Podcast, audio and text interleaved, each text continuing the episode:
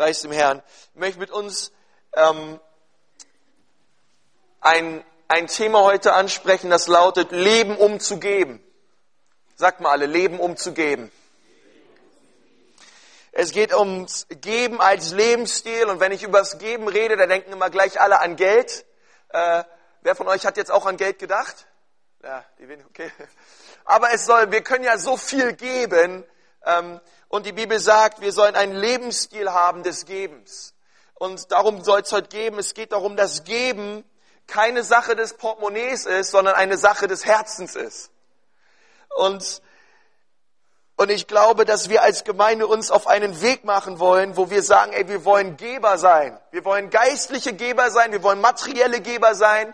Und ein Segen sein für viele, viele Menschen auf dieser Welt. Und es ist eine Sache des Herzens und deswegen hat alles das, worüber ich heute rede, ganz viel mit dem Herzen zu tun, wie das meistens so in den Predigten ist. Und ich möchte, dass sich in unserem Herzen eine Denkweise verändert übers Geben. Und mit euch gemeinsam nun Matthäus 7, 1 bis 2 lesen und dann einfach gemeinsam schauen, um was geht es hier bei dieser Textstelle, was möchte Matthäus? Und wir wissen, das ist ein Auszug aus der Bergpredigt.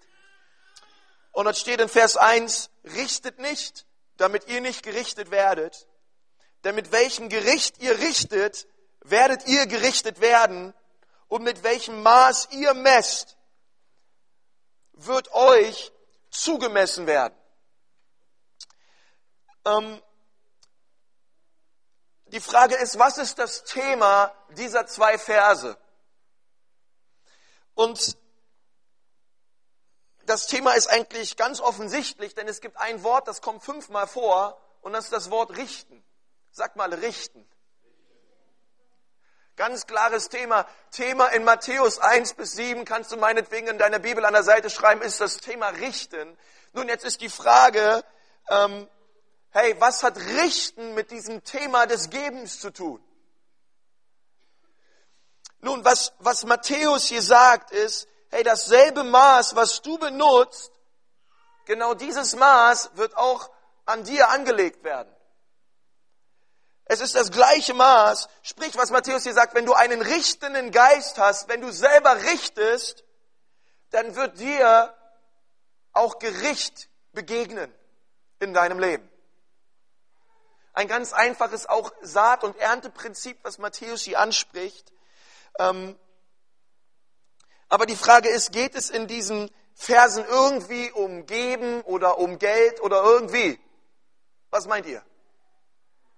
Nee, eigentlich nicht. Ist ja auch keine Fangfrage, sondern um was es geht, ist, es geht ums Richten. Ähm, und vielleicht können wir ähm, ganz kurz mal was, also auch vielleicht für alle, die auch neu sind oder so, ähm, vielleicht können wir das, wenn die Kinder irgendwie lauter werden, mit den Kindern einfach rausgehen. Also es ist jetzt nicht deswegen, sondern insgesamt auch für alle, die äh, generell mal mit Kindern kommen oder so. Wir haben draußen auch eine Möglichkeit, ähm, wo Mütter sind mit Kindern oder so. Es wäre einfach gut. Ähm, okay. Nun, es hat nichts damit zu tun. Okay, das, das Thema in diesen zwei Versen ist Richten und Jetzt möchte ich mit euch die Parallelstelle anschauen, was Lukas sagt, auch in der Bergpredigt, über das, was Jesus hier gesagt hat. Und lass uns mal gemeinsam zu Lukas 6 gehen, die Verse 37 bis 38.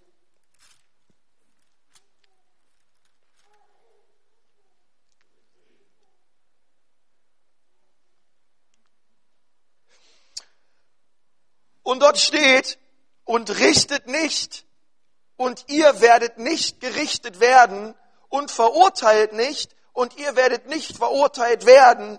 Lasst los und ihr werdet losgelassen werden. Also Lukas und Matthäus beschreiben ja hier die gleiche Bergpredigt von Jesus. Beide schauen sie an, beide hören diese Predigt, aber beide reflektieren sie und schreiben sie aus aus unterschiedlichen Perspektiven. Auch Lukas natürlich als Arzt mit einem ganz anderen Hintergrund. Vielleicht schreibt er deswegen jetzt auch mehr zu diesem Vers, weil die Ärzte ein bisschen ausführlicher sind.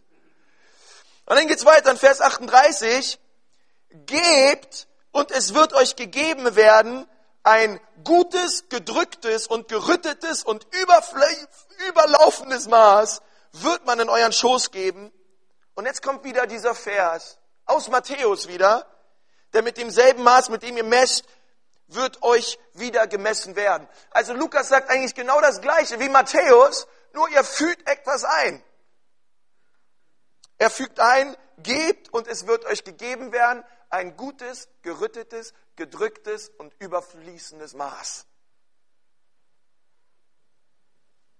Dieselbe Passage von demselben Prediger, aber Lukas fügt noch was mit ein, was er sagt, das ist so wichtig, dass das da mit drin steht, damit der Leser versteht, was gemeint ist.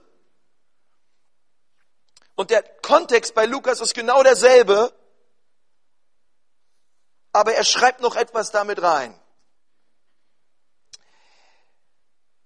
Nun, die meisten Pastoren, die über diese Verse predigen, Lukas 6, 37 bis 38, die predigen übers Geld, übers Geben, aber es geht in dieser Stelle überhaupt nicht ums Geld sondern es geht ums Geben. Man kann ja viel geben. Man kann ja nicht nur Geld geben. Ja, man kann Blumen geben, man kann Liebe geben, man kann Kritik geben, man kann äh, Richten geben, man kann ganz viel geben.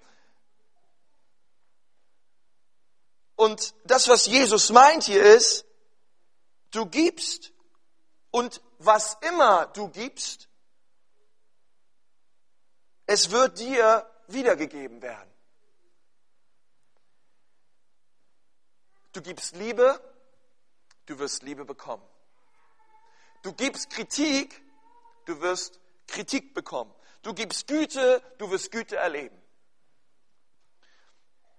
Und im Kontext dieser Stelle in Lukas 6, das, was Jesus hier meint und das, was es bedeutet, ist, du richtest und du wirst Gericht erfahren in deinem Leben. Du verdammst und du wirst im Gegenzug Verdammnis erleben in deinem Leben. Du vergibst und du wirst im Gegenzug Vergebung erfahren in deinem Leben. Und dann redet er noch weiter mit einem Doppelpunkt hinter all diesen Dingen. Ein gutes, gedrücktes und gerüttetes und überfließendes Maß wird man in euren Schoß geben. Und um was es heute Morgen geht, es ist ein Prinzip Gottes, was wir unbedingt wissen müssen, ist, dass du im Reich Gottes bekommst du immer mehr, als du gibst. Und dann müssen wir umdenken.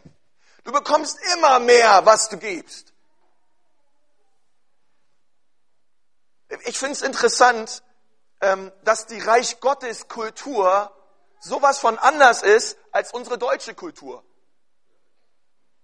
Also die deutsche Kultur zum Beispiel, ich bin schon auf vielen Kontinenten gewesen, auf dieser Erde, äh, die deutsche Kultur ist, wir stehen im Lobpreis, Hände unten und gucken trüb rein. Oft, weil wir Deutschen einfach mal ein bisschen gesetzter sind und so. Es ist auch kein Thema an sich. Ja? Äh, aber du gehst nach Afrika und da gehen die Leute schon viel mehr ab. Nun, jetzt bedeutet nicht, dass wir alle so werden müssen wie die Afrikaner, aber es geht weder um die deutsche Kultur noch um die afrikanische Kultur, sondern in dem Gottesdienst geht es um die Reich Gottes Kultur. Und die Reich Gottes Kultur ist die Kultur, die uns im Wort Gottes begegnet. Und die Wort Gottes Kultur ist wichtiger als unsere deutsche Kultur. Ja, wenn die Bibel sagt, er jauchzt den Herrn mit Freude, gibt Dank und kommt in, sein, in seine Vorhöfe mit Lobgesang, mit, mit dem Herzen voller Dank und, und, und, und Liebe für Jesus, da kann ich nicht sagen, ja, aber es ist nicht meine Kultur, äh, so bin ich einfach nicht drauf. Ich glaube, nein, es ist das Reich Gottes und er möchte es dir schenken, dass du so ein Herz bekommst. Und das Reich Gottes Kultur, in einem, in einem Reich Gottes, was immer du gibst, du wirst mehr rausbekommen. Und, und das ist nicht das, was ich sage, sondern es ist das, was, was die Bibel sagt, überall, wenn du die Evangelien aufschlägst. Und ich meine, es ist ja sogar im Natürlichen so. Ich nehme einen Apfelkern, eine Apfelsaat und sehe diese Saat in den Boden und mit genug Wasser und Sonnenstrahlen und so weiter, kommt dann irgendwann eine Pflanze, weiß ich nicht, ein Baum, ja. Der Helmut wird sich da besser auskennen, ja. Und, aber mit diesem einen Korn oder dieser einen Saat, da kommt nicht ein Apfel raus, sondern kommt, kommt ein Baum raus und an diesem Baum sind wieder ganz viele Äpfel und in jedem Apfel ist wieder das Potenzial mit weiteren Körnern, um weitere Frucht zu bringen. Sprich, auch im Natürlichen ist es so, ein Saat, eine Saat bedeutet nicht ein Apfel, sondern bedeutet ein Baum, der voll ist mit Frucht. Und genauso ist es im Reich Gottes. Darum, du wirst immer mehr bekommen. Und deswegen ist dieser Vers so wichtig mit diesem Doppelpunkt. Was wirst du bekommen? Du wirst in einem guten, gedrückten und gerütteten und überfließenden Maße in deinem Schoß wird es dir gegeben. Deswegen, Freunde, ist dieser Vers ein absolut großartiger, herrlicher Vers, aber auch andererseits ein total schrecklicher Vers. Furchtbarer Vers. Es ist beides. Weil es davon abhängt, was du gibst. Es hängt davon ab, was du gibst in deinem Leben. Und, und, jetzt, und jetzt mach dich mal bereit. Hey, was du gibst, du bekommst es wieder in einem guten, gedrückten, gerütteten und überfließenden Maße. Aber es liegt an dir, was du gibst. Deswegen ist dieser Vers absolut stark und super, aber auch total äh, furchterregend. Was gibst du in deinem Leben? Nun, wir müssen diesen Vers verstehen, ähm, im Kontext verstehen, auch warum Jesus das hier so sagt. Nun, Gott hat in Israel ein Gesetz erlassen an alle Bauern und alle Farmer, dass sie die Ecken ihrer Felder bei der Ernte nicht abernten durften, sondern die Ecken jedes Feldes gehörte den armen Menschen im Volk. Sie waren für arme und bedürftige Menschen reserviert. Die Bauern durften diese Felder nicht bestellen. Und jetzt denkt, denkt, überlegt ihr einmal, es gab zwei Arbeiter auf einem Feld und beide Arbeiter füllen ihre Körbe.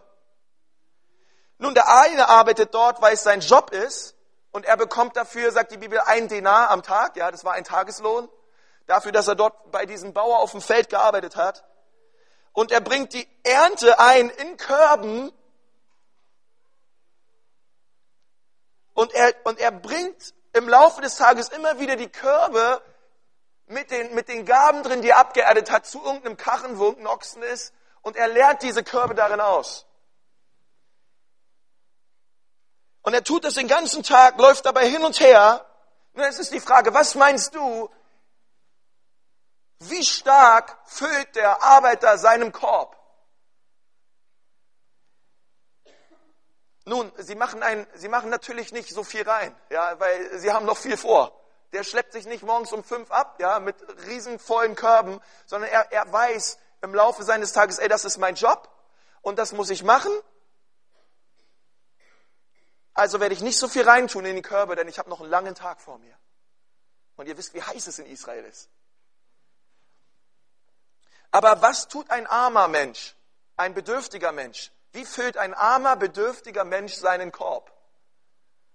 Nun, ein armer Mensch, äh, erstmal, äh, sie lebten nicht bei den Feldern. Ein armer Mensch lebte in der Stadt.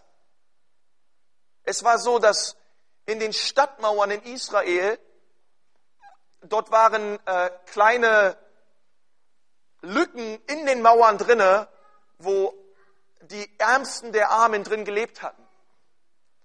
Und diese armen Menschen, sie lebten nicht bei den Feldern, bei den Feldern lebten die Großgrundbesitzer. Aber die armen Menschen, sie mussten sich aufmachen, aus der Stadtmauer raus, hinaus zu den Feldern, mit ihrem Korb in der Hand. Nun, also musste er früh aufstehen zur rechtzeitigen Zeit und vielleicht war er der Erste, der am Feld war, aber er kam an zu diesem Feld, er sah diese, diese große Ecke und sie war schon abgeerntet und dann musste er vielleicht zu dem nächsten Feld oder zu der nächsten Ecke gehen. Und ich sag dir eins, wenn du ein, ein armer Mensch warst, der unbedingt Nahrung brauchte von den Feldern, soll ich dir sagen, wie du deinen Korb füllen würdest? Viererlei. Erstens, du hast ein gutes Maß reingemacht. Du hast das, du hast den Korb nicht halb gefüllt, du hast ihn nicht dreiviertel gefüllt, sondern hast ein gutes Maß reingemacht. Du hast den Korb so richtig gefüllt. Das zweite ist, du drückst die Gaben, die du reingemacht hast, sogar noch runter, damit noch mehr reinpasst in den Korb. Das dritte ist, du hast den Korb dann noch mal so richtig geschüttelt, damit die ganzen Gaben noch weiter in den Korb absacken. Und viertens, du wirst so viel reintun in den Korb, dass der Korb überfließt. Weil das, was in diesem Korb drin ist, ist für dich existenziell. Was Jesus sagt in dieser Stelle ist, so wie ihr es hier seht, wie die armen Menschen ihre Körbe füllen, genau so wird es euch widerfahren mit dem, was ihr gebt in eurem Leben. Genau so. Schaut euch die Armen an, wie sie ihre Körbe füllen. Genau in diesem gleichen Maß wird das auf dich kommen, was du gibst in deinem Leben. Wenn du etwas gibst, wirst du ein gutes, gedrücktes, gerüttetes und überfließendes Maß haben, mit dem euch wieder gemessen wird. Nun, und die Bibel sagt, gebt und es wird euch gegeben werden. Also dieses es ist etwas, man, was auch immer es ist.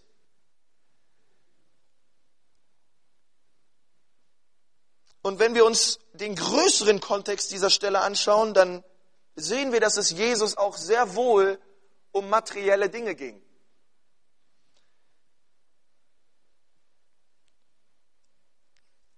Und ich möchte mit uns gerne mal Lukas 6 ab Vers 30 lesen. Und dort sagt Jesus, gib jedem, der dich bittet. Können wir noch einmal zusammen sagen, gib jedem, der dich bittet. Und von dem, der dir das Deine nimmt, fordere es nicht zurück. Und wie ihr wollt, dass euch die Menschen tun sollen, tut ihnen ebenso. Und wenn ihr liebt, die euch lieben, was für einen Dank habt ihr? Hey, denn auch die Sünder lieben, die sie lieben. Und wenn ihr denen Gutes tut, die euch Gutes tun, was für einen Dank habt ihr? Auch die Sünder tun dasselbe. Und wenn ihr denen leid, von denen ihr wieder zu empfangen hofft, sagt mal alle hofft. Ganz wichtiges Wort an dieser Stelle. Was für einen Dank habt ihr? Auch Sünderlein sündern, damit sie das Gleiche wieder empfangen. Doch liebt eure Feinde und tut Gutes und Leid, ohne etwas zurückzuhoffen.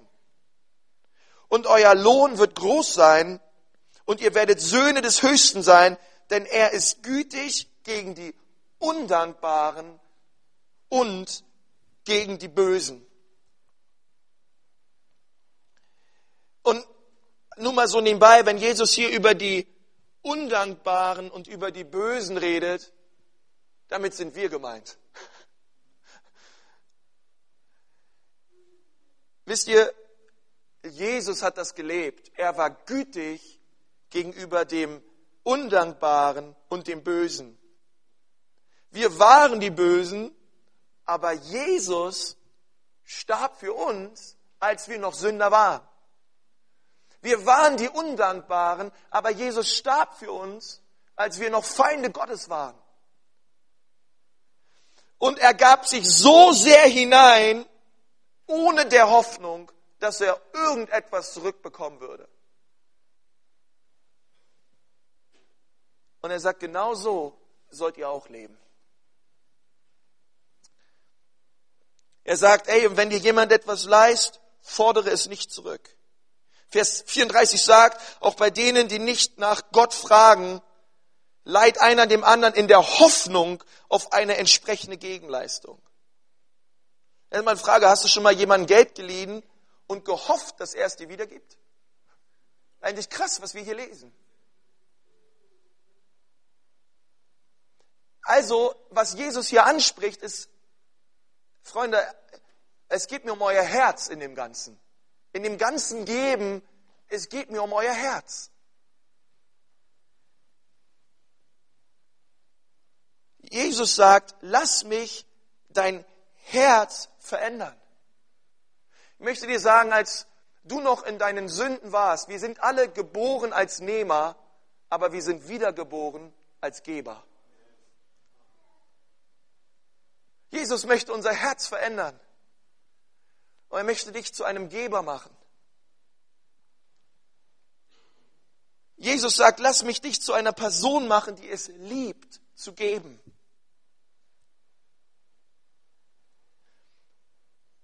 Nun, das Problem ist, ich weiß ja nicht, ob du schon mal viele Predigten darüber gehört hast, aber viele sagen, hey, geben und du wirst bekommen. Und so geben wir, weil wir wissen, wir werden ja bekommen. Und dann wird Lukas 6, Vers 38 zitiert und die Menschen sagen, hm, okay, ich will Sachen bekommen, also um Sachen zu bekommen, um materielle, um Güter zu bekommen, gebe ich einfach materielle Güter und alles andere, denn ich will ja bekommen, deswegen gebe ich. Und Gott sitzt im Himmel und denkt sich, hm, super, meine Kinder haben es verstanden, wie sie endlich etwas kriegen wie sie etwas bekommen. Aber das ist nicht der Herzschlag dieser Stelle. Und das ist auch nicht der Herzschlag Jesu.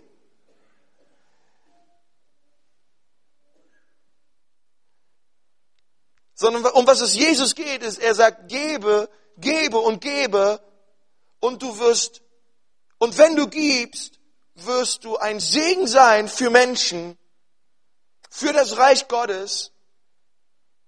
Und lass mich dir deine Belohnung zeigen. Ich gebe es dir zurück in einem guten, gerütteten, gedrückten und überfließenden Maße.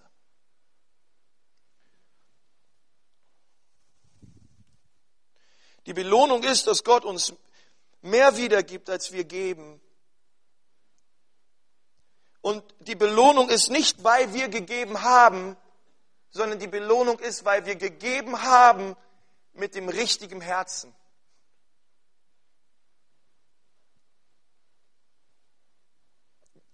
Gott belohnt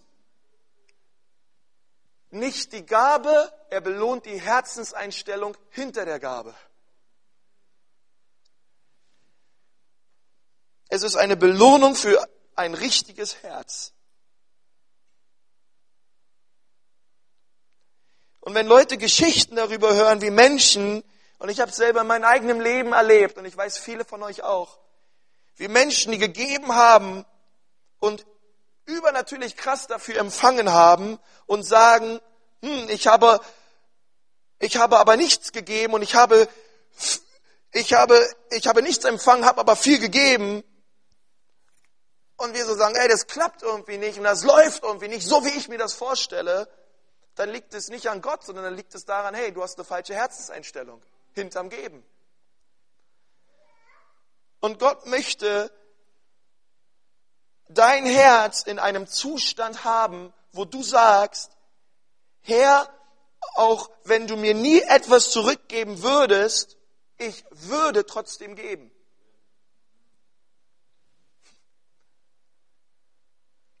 Das Amen war mir noch zu leise.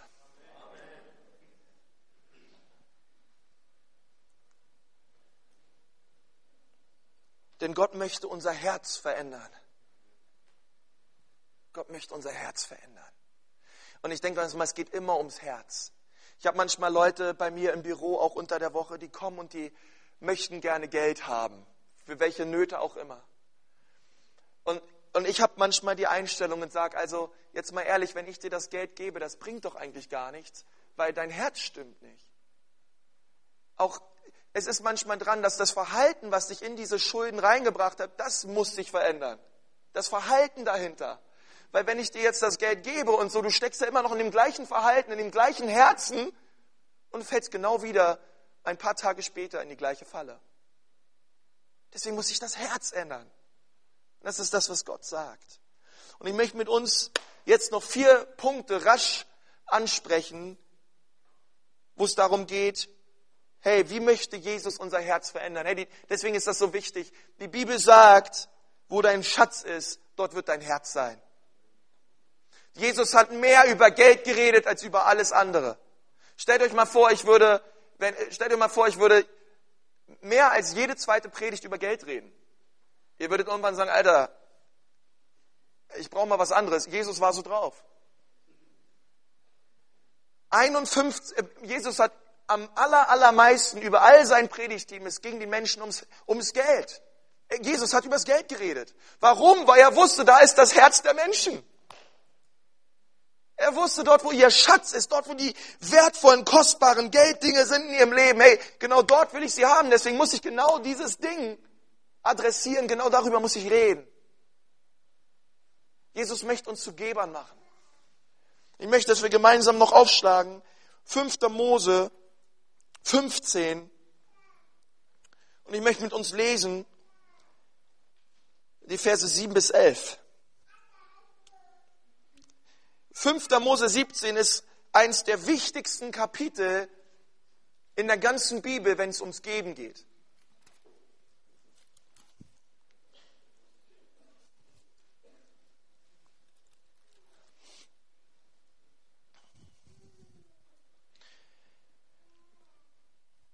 Fünfter Mose 15, Vers 7. Wenn es einen Armen bei dir geben wird, irgendeinen deiner Brüder, in einem deiner Tore in deinem Land, deswegen, ja, da waren die Armen in den Toren, dass der Herr dein Gott dir gibt, dann sollst du dein Herz nicht verhärten. Sag mal, nicht verhärten. Wow, und jetzt überleg mal, ein, in, wie, in welcher Relation ein verhärtetes Herz liegt und in welcher Relation ein verhärtetes Herz ist mit dem, dass wir Dinge für uns behalten. Und deine Hand vor deinem Bruder, den Armen, nicht verschließt. Sagt mal alle, nicht verschließt. Ein verhärtetes Herz verschließt die Hand. Erkennt er die Relation zwischen Herz und Geben? War ein weiches, offenes, empfängliches Herz, das gibt. Ein verhärtetes Herz, das nimmt. Oh, ich bete, dass in unserer Mitte keine verhärteten Herzen sind. Vers 8. Sondern du sollst ihm deine Hand weit öffnen. Lass mal, sag mal, weit öffnen. Und ihm willig ausleihen, was für den Mangel ausreicht, den er hat. Hüte dich, dass in deinem Herzen nicht der boshafte Gedanke entsteht. Es geht immer ums Herz. Das siebte Jahr, das Erlassjahr ist nahe und dass dein Auge dann böse auf deinem Bruder den Armen sieht und du ihm nichts gibst. Er aber würde über dich zum Herrn schreien und Sünde wäre an dir. Willig sollst du ihm geben und dein Herz soll nicht böse sein, wenn du ihm gibst. Denn wegen dieser Sache wird der Herr dein Gott dich segnen in all deinem Tun und in allen Geschäften deiner Hand. Denn der Arme wird nicht aus dem Land verschwinden. Der Arme wird es geben, bis Jesus kommt. Darum befehle ich dir, deinem Bruder, deinem Elenden und deinem Armen in deinem Land sollst du deine Hand weit öffnen. Und der erste Punkt, mit dem ich reden möchte, ist, hey, der erste ist, verändere dein selbstsüchtiges Herz. Verändere dein selbstsüchtiges Herz. Nun, äh, Gott, Gott nennt das hier diese Selbstsucht, dieses Nehmen. Gott selbst spricht dieses Herz immer wieder an und er nennt es böse. Das ist das, wie Gott ein Herz beschreibt, was selbstsüchtig nimmt und immer mehr will. Er nennt es böse. Nun, wir müssen was verstehen im Kontext. Ähm, in Israel gab es ein siebtes Jahr und das war das, war das Erlassjahr. Sprich, im siebten Jahr wurden in Israel alle Schulden, die es gab, gelöscht. Es wurde im siebten Jahr alles auf Null gebracht. Also sprich, äh, du hattest Schulden und das siebte Jahr kam und die Schulden waren weg. Stell dir mal vor, wir würden das sowas in unserer Gesellschaft haben. Ja, das würde nicht gehen, weil wir würden alle äh, im sechsten Jahr, 364 Tage, würden wir alle die Kaufhäuser leer räumen. Ja, aber der, der, der Jude war so nicht drauf. Ja. Und was Gott hier sagt, ist, hey, das Erlassjahr ist nahe, das Erlassjahr ist nahe, das siebte Jahr ist nahe, du sollst ihm trotzdem leihen. Du sollst ihm trotzdem geben, obwohl du genau weißt, der wird es dir nicht wiedergeben. Wisst ihr, da kam nämlich das sechste Jahr und der fünfte Monat und alle in Israel haben gesagt, den Armen und den Bedürftigen und meinem Bruder gebe ich nichts mehr. Weil ich weiß ganz genau, in fünf oder in sieben Monaten, der Typ schafft es nicht, mir das zurückzuzahlen. Also gebe ich ihm erst gar nichts. Und Gott sagt genau in dieser Situation, gib deinem Bruder, gib dem Armen, gib dem Bedürftigen, obwohl du genau weißt, du wirst es nicht wiederbekommen, denn es ist eine Sache des Herzens. Wow, stellt euch das mal vor.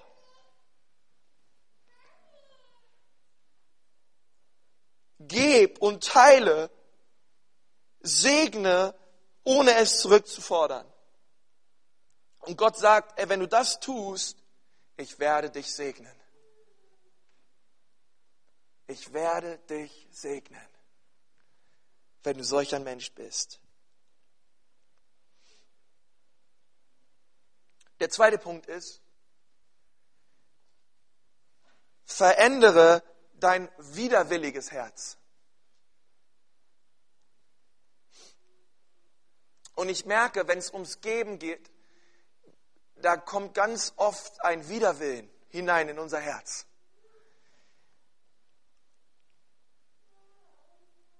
Und Gott sagt, ey, wenn du gibst, dann sei nicht geizig. ich, möcht, ich möchte dir mal was sagen. Gott ist nicht betrübt über zu wenig Geld in, ich möchte nicht nur sagen in dieser Gemeinde oder wie auch immer. Ich glaube, wir sind wirklich gesegnet, ja, auf einem guten Weg, besonders wenn wir alle geistliche Geber werden, immer mehr. Aber insgesamt, in Leib Christi gesehen, Gott ist nicht betrübt über zu wenig Geld. Weil die Bibel sagt, dem Herrn ist die Erde und all ihre Fülle. Im Himmel sind Straßen aus Gold, Freunde. Gott ist, Gott, Gott ist so reich, es gibt nichts, was so reich ist wie er. Und Gott ist auch nicht betrübt über zu wenig Geld in seiner Gemeinde.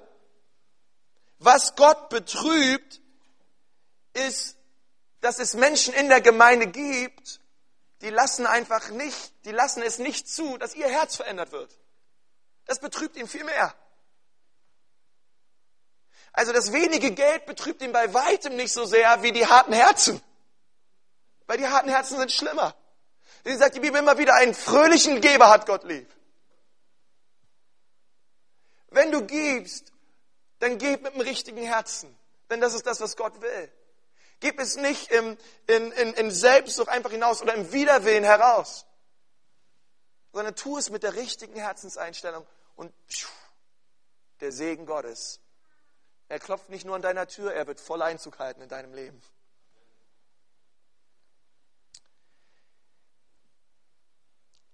Ich kenne das selber, wenn wir geben, dass manchmal so ein Widerwillen eintritt. Nun, ich weiß ja nicht, ob du schon mal eine größere Summe entweder an diese Gemeinde gegeben hast oder an irgendwo anders hin, wo du einfach gegeben hast, ja. Und danach kehrt irgendwie so eine Trauer ein übers Geld. Ich habe das mal, ich habe das mal erlebt bei mir im Studium. Ich habe mal mein ganzes Konto geleert, weil Gott es mir auf den Herzen gelegt hat für einen Mitstudenten, äh, der aus Südkorea war in meiner Klasse. Und während der Anbetungszeit hat Gott es ganz klar gesagt, ich soll, ich soll mein Konto leer machen und dem, das, um dem die Kohle geben. Ey, ich bin dann zum, ich bin hin, habe das Geld abgehoben und dann bin ich nach Hause gelaufen und wisst ihr was, ich habe angefangen zu heulen. Ich wusste zwar, es ist Gottes Willen, ey, aber irgendwie habe ich, irgendwie war Widerwillen da und irgendwie war mein Herz traurig. Konsti, falsche Herzenseinstellung. Nun, ich möchte dir sagen, weißt du, warum wir weinen oder traurig sind, wenn wir Geld weggeben? Weil wir denken, das Geld gehört uns. Das ist das Problem. Das Geld gehört aber nicht uns, sondern das Geld gehört Gott. Aber wenn du denkst, dein Geld gehört dir, dann bist du traurig, wenn du es gibst. Kann ich dann Amen zu hören oder seht ihr das anders? Ja? Das Geld gehört Gott. Also wenn du es gibst, hey, dann kannst du es ja geben, es ist ja eh Gottes Geld. Und dann fangen wir nicht an, irgendwie Widerwillen zu haben oder traurig über die Kohle zu sein, denn ich weiß, ey, alles, was ich hab und bin, gehört Gott. Hey, wenn Michi zitiert hat in der Einleitung, ey, nicht mehr länger leben wir, sondern Christus lebt in uns. Was ist das anderes? Als dass ich sage, mein Leben, ich sterbe, alles, alles, es gehört alles Gott. Aber wir fangen an, widerwillig zu sein und zu heulen, wenn wir meinen, die Kohle gehört uns. Das ist das Problem, was Jesus hat mit einem widerwilligen Herzen. Und ich glaube, dass der Zehnte eine super Sache ist. Äh, weil es ist erstmal nur ein Zehntel, aber mit dem Zehnten testet Gott unser Herz. Hey, bist du überhaupt bereit, einen Zehnten zu geben? Hey, wenn du nicht mal bereit bist, einen Zehnten zu geben, dann lass uns alles, also dann müssen wir wirklich über dein Herz reden. Weil es gehört doch alles mir. Und wir können auch äh, fröhlich den Zehnten geben und sagen, Gott, dass eh alles deins ist. Mit dem Zehnten, mit dem, mit dem Gabe des Zehnten hinein in die Ortsgemeinde prüft Gott unsere Herzen. Ganz wichtiger Punkt.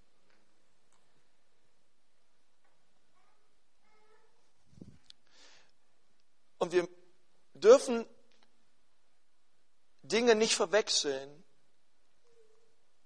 weil wir denken, das Geld gehört uns.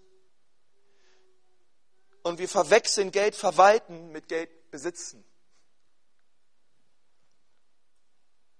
Dabei ist es nicht so, dass wir das Geld besitzen und Gott es verwaltet, sondern es ist so, dass Gott das Geld besitzt und wir es verwalten. Gott ist der Besitzer, wir sind die Verwalter. Amen. Gott ist der Besitzer, wir sind der Verwalter. Halleluja. Also trauern wir nicht, wenn wir geben. Das dritte ist, die ersten zwei waren eher so negativ, weil das ist das, was ich aus dem Text rauslesen konnte. Und das dritte ist, entwickle ein großzügiges Herz. Als erstes bekämpfe wirklich, äh, lass dein, lass dein trauerndes, selbstsüchtiges Herz verändert werden, aber entwickle ein großzügiges Herz. Und da möchte ich nochmal Vers 14 mit euch lesen. Da steht, du sollst ihn, ihm reichlich aufladen von deinen Schafen, von deiner Tenne und von deiner Kelterkufe. Von allem, womit der Herr, dein Gott, dich gesegnet hat, sollst du ihm geben. Und da steht nicht nur irgendwie, sondern die Bibel sagt reichlich. Sagt mal reichlich. Gebt ihnen reichlich und man kann, gibt ihm großzügig. Gib ihm nicht so, dass es gerade noch so reicht, sondern gib ihm aus der Fülle, gib ihm aus dem Reichtum, den Gott dir schenkt. Und das vierte ist, entwickle ein dankbares Herz. Und dann möchte ich mal Vers 15 mit euch lesen. Und da steht, und du sollst daran denken, dass auch du im Land Ägypten Sklave warst und dass der Herr dein Gott dich erlöst hat.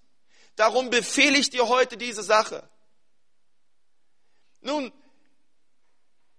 wenn du ein Geber sein willst, erinnere dich, wo du herkommst.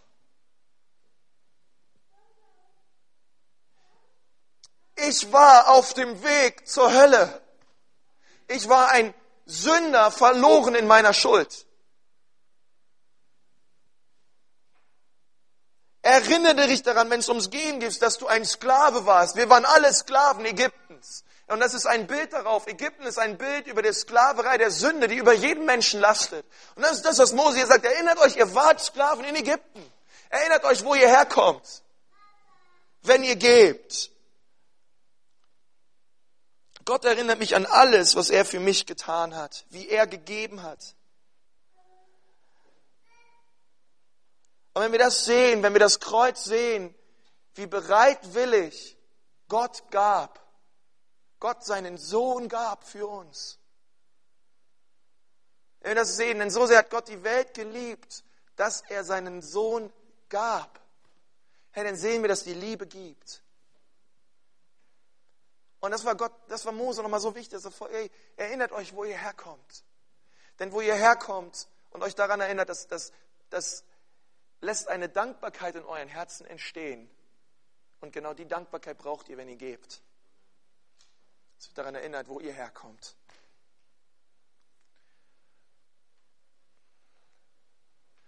Und wir waren alle so tief drinne in dem Sündenschlamassel. Wir waren so tief drinne. Und Gott hat dich erlöst, er hat dich befreit. Er hat nicht nur ein paar Euros regnen lassen, er hat sein ganzes Leben gegeben für dich. Wie können wir da unsere Hände verschließen? Wie können wir da widerwillig sein oder selbstsüchtig? Ich möchte dir sagen, was immer du gibst in deinem Leben, du wirst es wieder, es wird auf dich zurückkommen. In einem guten, gedrückten, gerüttelten und überfließenden Maße. Es kommt darauf an, was du gibst in deinem Leben. Ich möchte mit uns beten.